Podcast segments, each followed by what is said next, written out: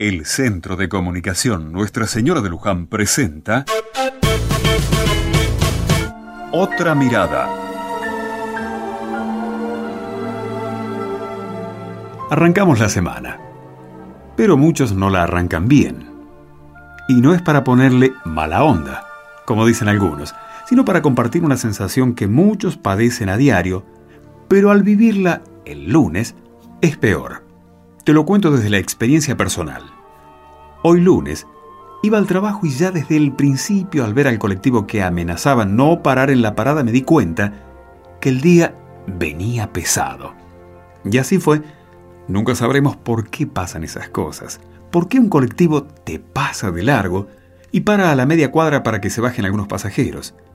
Y después ves como las filas esperando viajar se van alargando, como si fuera una fila de hormiguitas detenidas. Una carga que te hace arrancar mal el día, porque no es solamente ese día, sino que se multiplica en otros días y en varios colectivos. Esperar, esperar casi rogándole al chofer que se apiade de quienes esperamos que pare, como si eso fuera un favor. Nunca sabremos por qué pasan esas cosas, pero se repiten tanto. Y esas esperas interminables se traducen después en otros inconvenientes.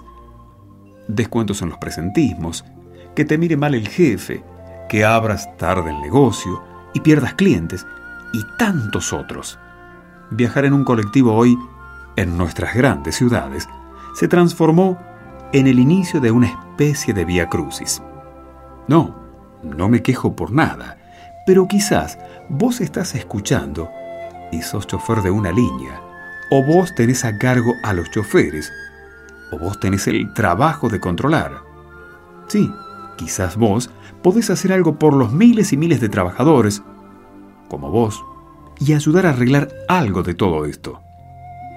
Son hombres, mujeres, que se mueven con sus bebés, sus hijos que van al colegio, y ahí quedan esperando en una parada que algún colectivo les haga el favor de parar para llevarlos a cumplir con sus obligaciones. Y si ponemos un poco de cariño por ellos y buscamos cómo arreglar lo que nos corresponde,